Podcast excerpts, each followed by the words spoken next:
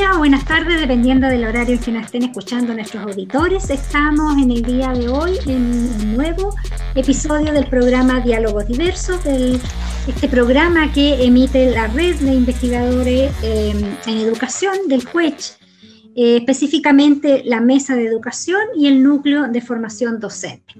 Nuestro grupo en particular eh, es el grupo que está con foco en la educación en y para la diversidad.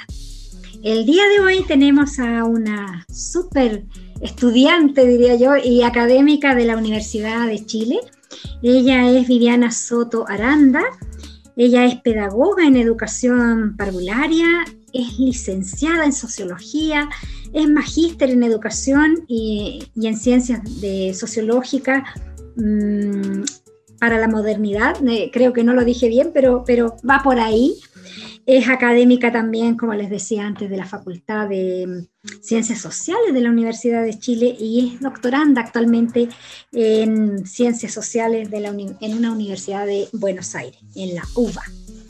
Eh, ella mm, vive en Concepción, trabaja en Santiago, tiene una vida súper ajetreada, una vida de mucho estudio, porque ustedes ya vieron el currículum, eh, principalmente tiene que ver con, eh, con estudios académicos, es una estudiosa. Y, por lo mismo, me gustaría, mm, Viviana, que primero nos saludes y, saludes a la audiencia. Y luego, bueno, empezar a escudriñar, ¿cierto?, en Viviana, que tiene esta mirada doble desde lo que es la pedagogía y la sociología, que es una mirada bastante interesante, eh, por lo que yo logro darme cuenta. Viviana, ¿cómo estás? Hola, ¿cómo estás, Nelly? Bien, ¿y tú? Gracias por la invitación. Vale. Aquí estamos, estamos muy bien, estamos acá eh, bueno, eh, estamos bien en un contexto bien interesante también como país, así es que súper interesada también para conversar contigo acerca de, esto que nos compete, ¿no? Y, de la cual eh, estamos ahí participando activamente. Así es.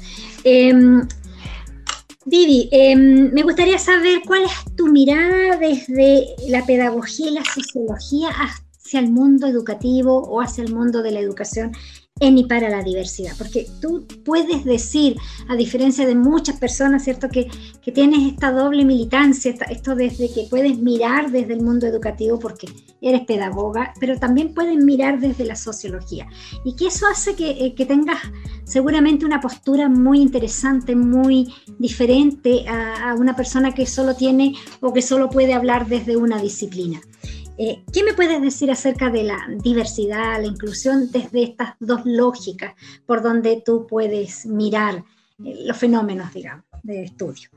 Sí, bueno, eh, bueno, mira, respecto a, tu pregunta y bueno, y en relación también, te lo voy a comentar en base también al a la situación también en la cual yo, yo me desenvuelvo y a partir también de la misma experiencia. Yo creo que no podemos como pedagogos eh, y también quienes transitamos en la sociología, los sociólogos y las sociólogas, como desprenderse de ese contexto en el cual nosotros y nosotras y nosotros nos vamos desenvolviendo.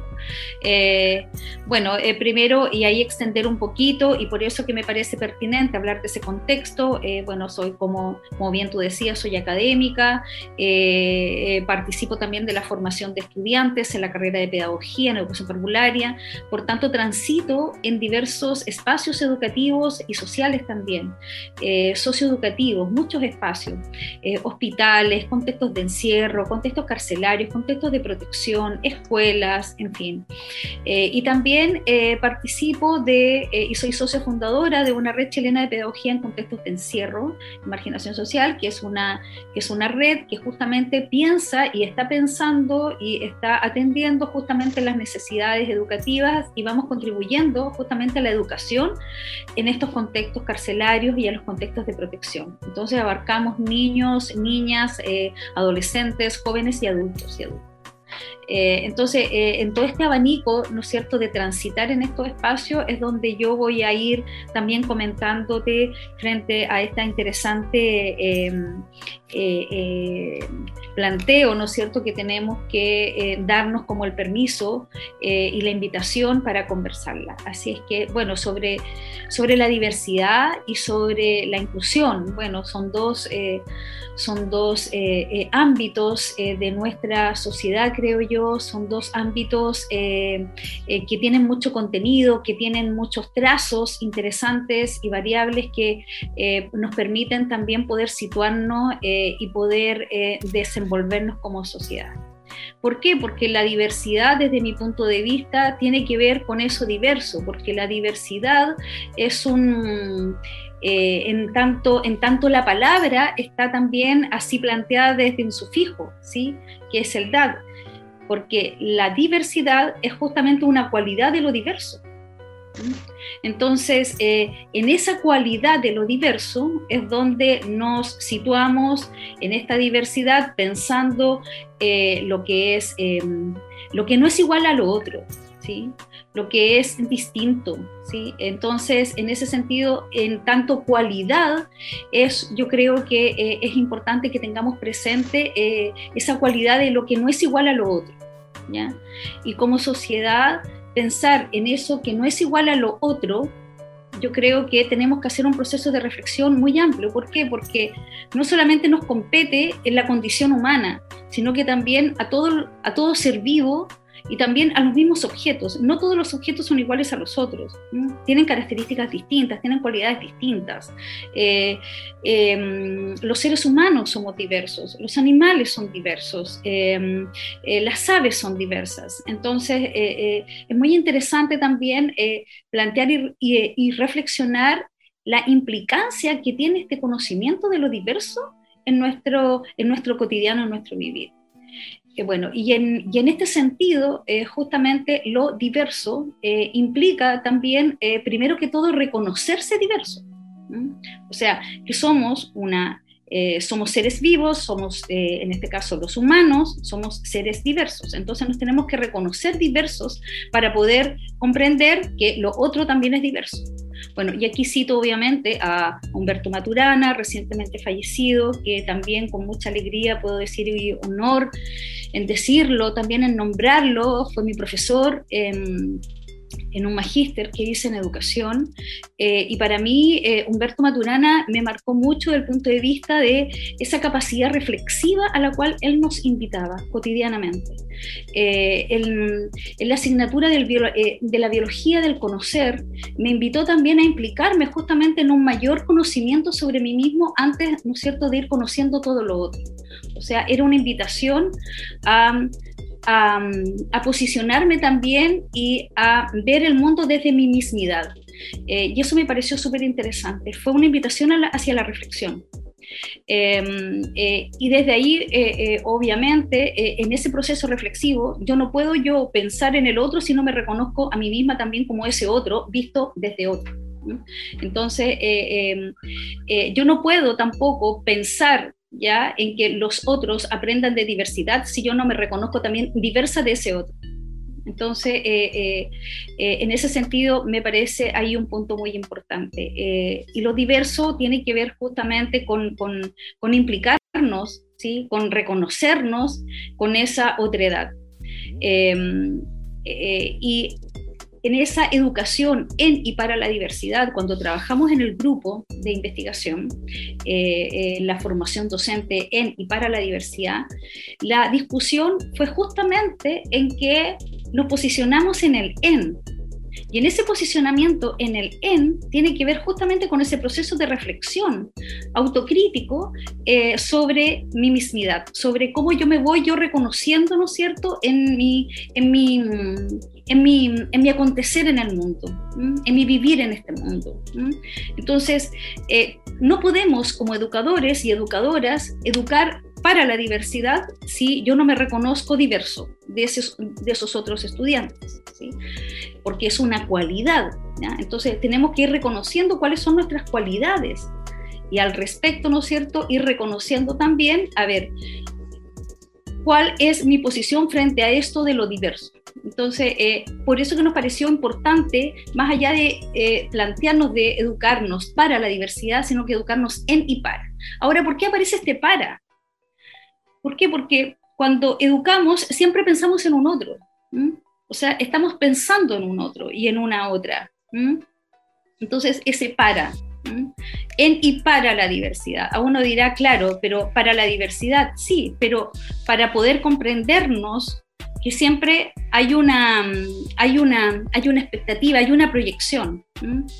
Porque también lo podríamos decir educar en y con la diversidad. Pero como somos educadores, siempre estamos pensando también en estos otros. ¿sí? Entonces, educación en y para la diversidad eh, tiene que ver también con este, con, este, con este llamamiento también en posicionar justamente que estamos eh, eh, invitándonos a transitar, a vivir y a convivir en y para un estar siempre en diversidad. ¿Entiendes? O sea, para estar en un estar siempre en diversidad. Ese para también implica eh, también eh, em, em, una proyección, implica también eh, el para, implica también como esta posibilidad como de acercamiento, como de, como, de, como de trazar algo. Y yo creo que eso es súper también interesante. Em, bueno, y, en ese sentido, educación en y para la diversidad, en los contextos en los cuales yo me desenvuelvo, ha cobrado total relevancia, ¿ya? Este proceso de reflexión, eh, en la formación que tenemos con estudiantes en pedagogía, en educación parvularia o inicial también, como así también se le llama, me parece súper interesante eh, reconocer em, eh, a, esta, a esta comunidad, a esta comunidad en la cual transita también la educación y la pedagogía. La comunidad educativa, la comunidad eh, de madres, de padres, la comunidad de niños y de niñas. Eh, y bueno, y en el trabajo de educación, eh, cuando pensamos también en una educación, también la pensamos también desde el punto de vista amplio, en el sentido que la pensamos con, una, con una proyección también en construirnos, ¿sí? más allá de ir a, Em, ir a depositar o ir a construir algo con otros para que los otros aprendan y qué sé yo, es por sobre todo reconocer que ahí, en ese lugar, hay un grupo de personas que se está construyendo en el día a día de una manera muy distinta tal vez a la tuya. Entonces, ir reconociendo también ese contexto, ir reconociendo también ese lugar, ir reconociendo ese territorio. O sea, para, para poder estar, ¿no es cierto?, em, en, educar, en, un educarnos en y para la diversidad, ¿qué es lo que implica? Ir reconociendo también esos territorios, ir reconociendo también ese lugar donde tú estás, donde tú transitas. Eh, eh, y por eso que es súper importante el, el, mirar este contexto, este mapear, ¿no es cierto?, eh, este contexto, pero primero mapearte, mapear también tu, tu propio acontecer, tus propios trayectos. para poder implicarte ¿sí? Eh, con, con, con, ese educar. Ahora cuando hablo de lo educar, hablo también con el desafío también de un, de un educarnos, ¿sí? de un educarnos que, o sea, yo educo pero también yo aprendo, ¿sí? Eh, eh, nos educamos, que, este, que es este llamado, es esta invitación, ¿no es cierto?, que nos hace Paulo Freire y ahora eh, conmemoramos, ¿no, es cierto?, sus 100 años, eh, que me parece súper interesante también colocar esta pedagogía dialogante. Es decir, para poder estar y construir en y para la diversidad, constituyen varios elementos que tiene que ver con esta mirada de contexto, que tiene que ver con esta mirada de conocimiento sobre este territorio, ¿no es cierto? Sobre reconocer que allá hay un lugar, que allá hay personas, que hay saberes, que hay experiencias, que hay cultura. Y por, esta otro, eh, y por otro lado también reconocer que con esos otros es importante para poder estos acercamientos, para poder trazar estos para, eh, implica justamente eh, un proceso dialogador, un proceso em, conversacional constante. Pero ojo, ese proceso conversacional constante eh, tiene que ser completamente eh, conocido eh, y eso obviamente se va dando justamente en el ejercicio del dialogar. bueno, y, y, ahí obviamente poder irlo ampliando. Ahora, frente a eso, también cuando frente a tu pregunta, que eh, es una pregunta amplia, eh, eh, también me hace mucho sentido en este transitar en estos contextos de encierro. Estoy hablando de estos contextos carcelarios, los contextos punitivos, que si citamos a Herbie Kaufman, hablamos de las instituciones totales, estas instituciones, ¿no es cierto?, donde son normadas, son regladas, donde, donde todos hacen lo mismo bajo ciertas normas, reglas y controles constantes. Entonces, ¿cómo tú piensas ahí lo diverso? Bajo lógicas y bajo culturas de control y de dominación. Me parece súper interesante también que en una de las oportunidades de conversaciones con Humberto Maturana, en clases con él, él justamente él nos hablaba de esta cultura patriarcal. Y que, y que la cultura patriarcal eh, no solamente se constituye desde, eh, desde una crítica que puede hacer, no, ¿no es cierto?, desde el mundo eh, de lo femenino, ¿sí? sino que la cultura patriarcal ¿ya? es también una crítica que podemos hacer que, estamos invitados a hacer todos y todas, quienes vivimos en esta sociedad y la miramos desde el punto de vista crítico. ¿Por qué lo digo? Porque justamente la, esta cultura patriarcal se instala y está centrada justamente desde una lógica de la disputa, ¿sí? desde una lógica del control, desde una lógica de la dominación, donde hombres y mujeres pueden transitar en estas lógicas y culturas patriarcales. Entonces, obviamente que la cultura patriarcal está situada y está alojada en esta disputa, pero también está alojada desde la desconfianza. Y, en tanto, desconfianza está alojada también en esta lógica de la competitividad. Entonces, podemos generar un proceso de respeto hacia la diversidad y de construir pedagogía desde ¿sí? Eh, con y para la diversidad, en y para la diversidad, si estamos bajo estas lógicas patriarcales. Eso es una tensión constante y yo creo que lo que sucede hoy en día en nuestra sociedad es justamente esa lógica de tensión, porque estamos situados bajo lógicas de un sistema capitalista exacerbadamente neoliberal en este país, ¿no es cierto?, que nos ha conducido a estas lógicas de competencia es muy complejo estas lógicas de competitividad eh, pensando en lo diverso y pensando en la diversidad. Eh, Vivi, ¿y cómo vencer esos obstáculos que nos ponen enfrente, ¿cierto? La competitividad en, las clases, para atender a lo diverso y para comprendernos y para respetarnos, ¿cierto?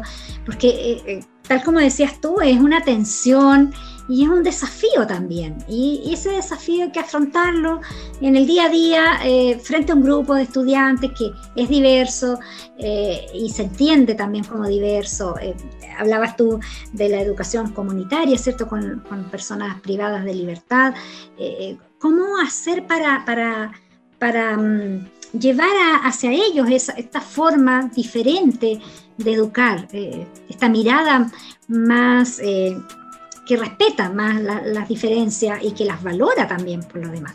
Eh, eh, es un, es un desafío enorme, la verdad, pero eh, ¿cómo se puede hacer eso en, la, en la, pedagogía, en, las clases, con los estudiantes de educación superior? Yo creo que hay un elemento súper interesante y que tiene que ver que si tú me preguntas a mí dónde yo he podido ver un, un, un, mayor ejercicio de respeto en y para la diversidad, ha sido justamente en el ejercicio de la educación comunitaria en el ejercicio de la educación popular.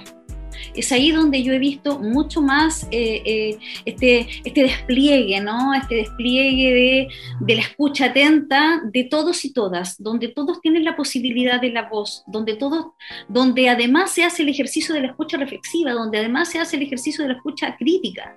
Es súper interesante que es en estos contextos es donde yo he visto justamente y donde yo también he podido tener este mayor despliegue. O sea, es donde he tenido la invitación. Pero también eh, hay contextos también donde eh, transitan, ¿no es cierto?, con un nombre, con un planteo de educación comunitaria, pero al fin y al cabo no lo es tanto, ¿sí? Eh, hay, hay, muchos centros de infancia, por ejemplo, que se plantean con sus sellos, ¿ya? El sello de la interculturalidad, el sello artístico, el sello musical, pero si tú te sumerges a esa realidad educativa o comunidad educativa, no es tal Entonces, algo pasa ahí, ¿no es cierto?, con el título de la canción, que al fin y al cabo, si tú después tú te quieres tú meter y analizar, ¿no es cierto?, el contenido de lo que hay ahí adentro, es completamente dispar, es completamente, eh, em, eh, incluso hasta paradójico. Eh, entonces, me parece súper interesante tu pregunta, ¿por qué? Porque no es fácil no es fácil. Eh, eh, eh, hay que estar muy atento en que, en que, en que estas lógicas capitalistas, patriarcales, no, no coapten estas, estos otros intentos de liberación, estos otros intentos de emancipación. Eh, eh, y para eso requiere justamente de que los mismos equipos, los mismos grupos estén en un constante diálogo, pero también vayan reconociendo eh, justamente esas lógicas de dominación. Porque el, ¿Por qué? Porque el capitalismo eh, eh, coapta justamente los, eh, el cotidiano, la vida cotidiana, las prácticas y las microprácticas cotidianas, familiares, institucionales, y donde a veces no la vemos, no la reconocemos, porque pasa a ser también parte del sentido común. Entonces ahí hay que ser, hay que tener un sentido crítico y de un proceso de reflexión constante. Por eso que también en mi acontecer invito también a este ejercicio eh, que, no, al cual nos invitaba Humberto Maturana, que eh, su gran legado es ese, ¿no es cierto?, en, remirar justamente el cómo estamos conviviendo en este mundo del convivir constante eh, y tan necesario a la vez.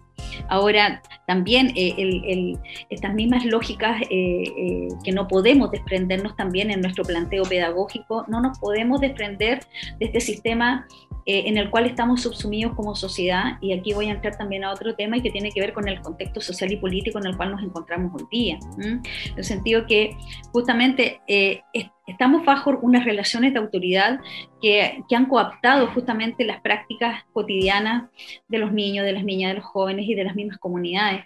Estas lógicas y relaciones de autoridad también están, obviamente, son parte de prácticas instaladas institucionalmente, como estoy hablando de la cárcel. Ahí es muy complejo trabajar la diversidad, pero no imposible. Es complejo, pero no posible. O sea, pero no imposible. Em, pero para eso se requiere justamente invitar a un proceso de, de educación y a una forma de educar en estos contextos que salga de lo tradicional, que salga de este currículum tradicional, porque son contextos completamente distintos y complejos. Hay que pensar que ahí también eh, eh, eh, junto, ¿no es cierto?, con la necesidad y la carencia, aparece la imposición, aparece la jerarquía, aparece el poder, pero de una manera mucho más amplia, más fuerte, más constante. Entonces, como un educador, porque allí van muchos educadores, ¿no es cierto?, que trabajan en estos espacios, tú no puedes tú replicar el currículum oficial de la misma manera como si fuesen estudiantes en una escuela tradicional. No, tienes que implicarte, obviamente, desde otras lógicas. Y ahí es muy importante esta mirada de sujeto, esta mirada de, ok, ¿qué es lo que yo le estoy diciendo a este joven? ¿Mm?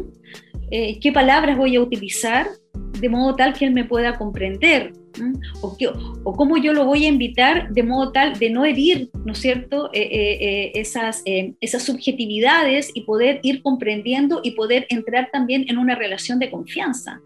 ¿Mm? Porque ahí se dan mucho estas relaciones de jerarquía, estas relaciones de autoridad, estas relaciones de poder. Entonces, eh, es complejo, bastante complejo, pero no imposible, ¿ya? Y eso, y, eso es un llamamiento que tenemos también como educadores de ir pensando que justamente lo diverso es necesario, es necesario colocarlo e instalarlo en la discusión social y política. Ahora, a mí me parece súper interesante también los resultados que tuvimos ahora eh, en, en, las elecciones, porque hay una mirada eh, em, que se está abriendo, ¿no es cierto?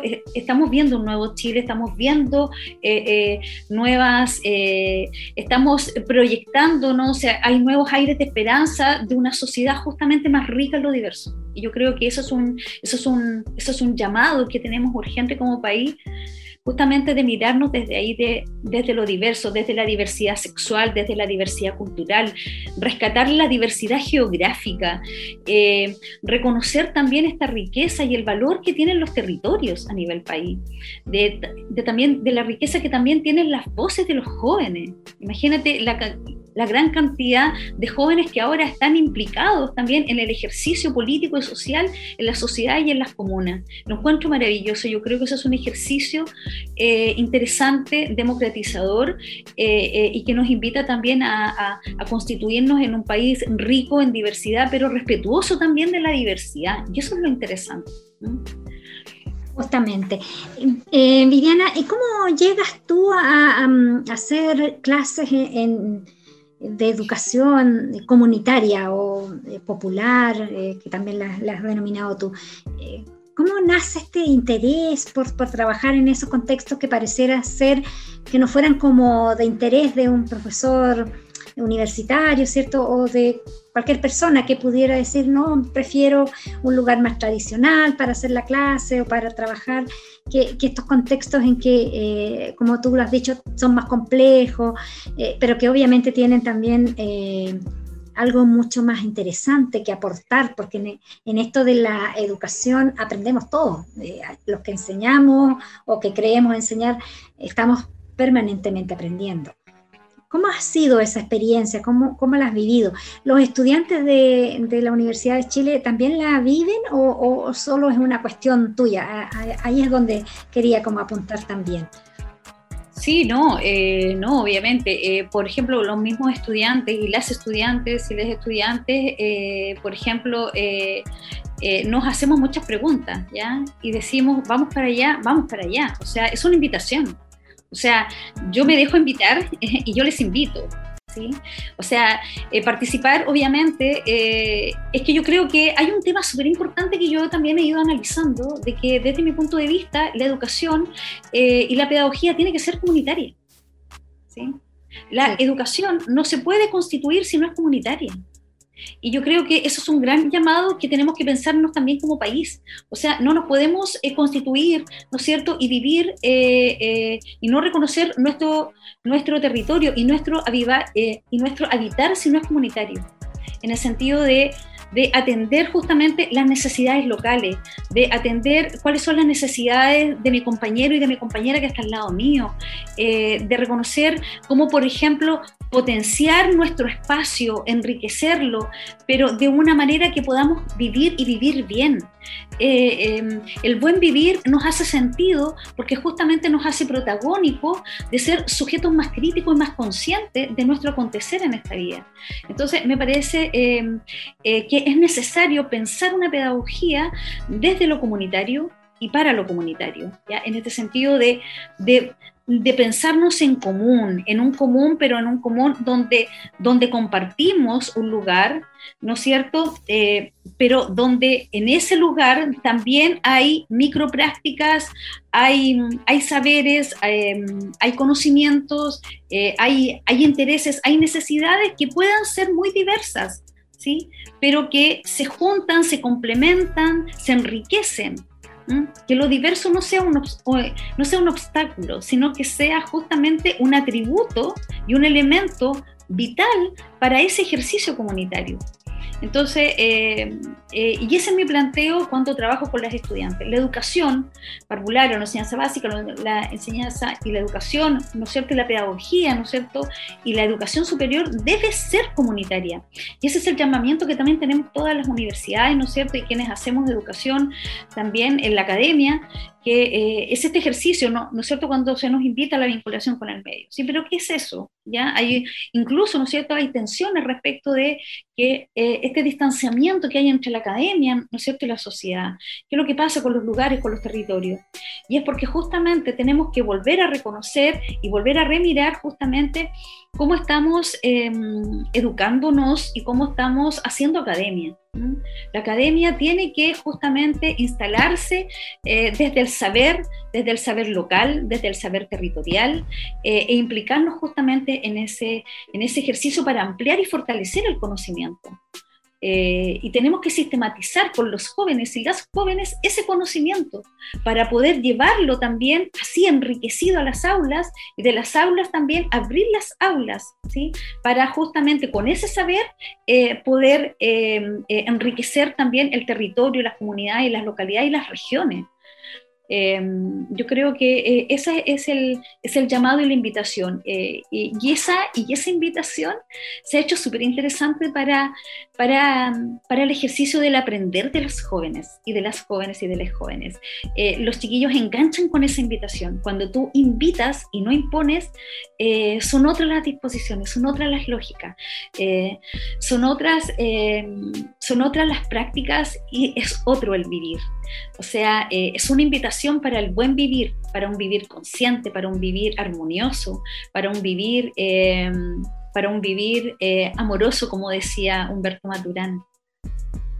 O sea, tú invitas a los estudiantes y ellos acuden, ¿cierto? Y, trabajan en esos contextos, eh, digamos, de alguna manera, de forma voluntaria, por, por gusto, por placer, por, por las ganas de, de, hacer algo por la, por la comunidad y para la comunidad.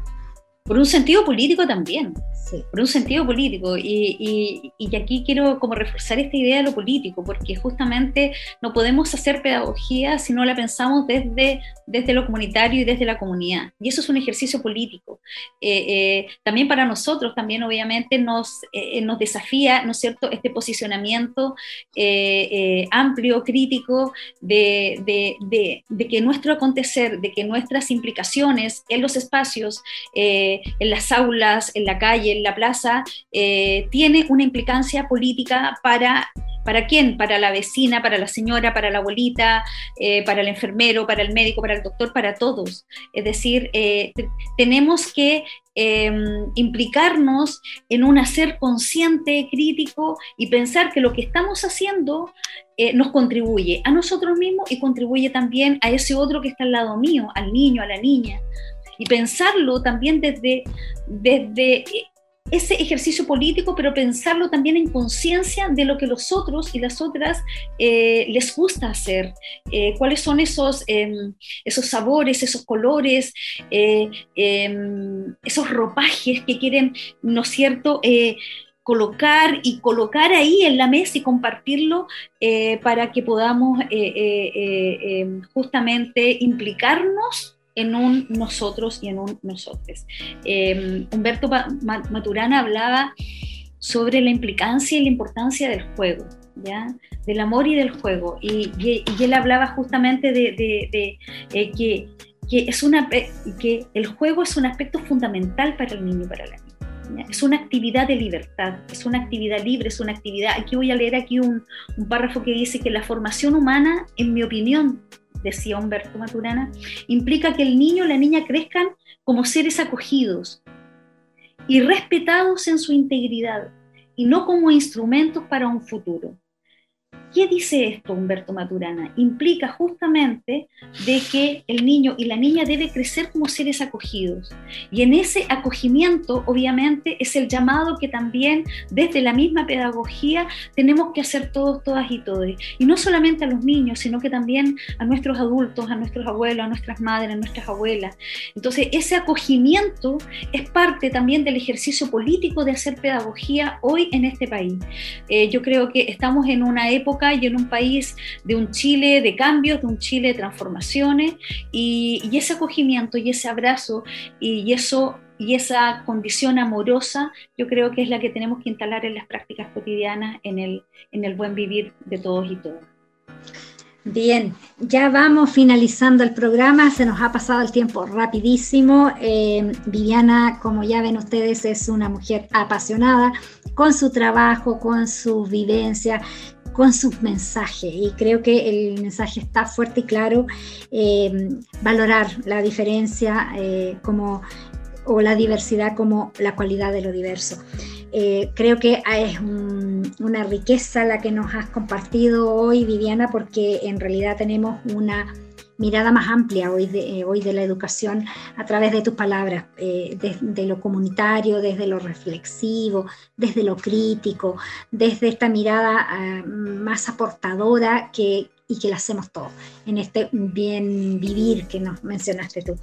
Eh, muchísimas gracias Viviana por tu tiempo, por tus aportaciones, por tu pasión que pones en, tus palabras y, por todos esos mensajes que seguramente van a retumbar en nuestros oídos en algún momento cuando volvamos a escucharte y sepamos eh, eh, qué hay detrás de, de todo aquello que nos has dicho en el día de hoy.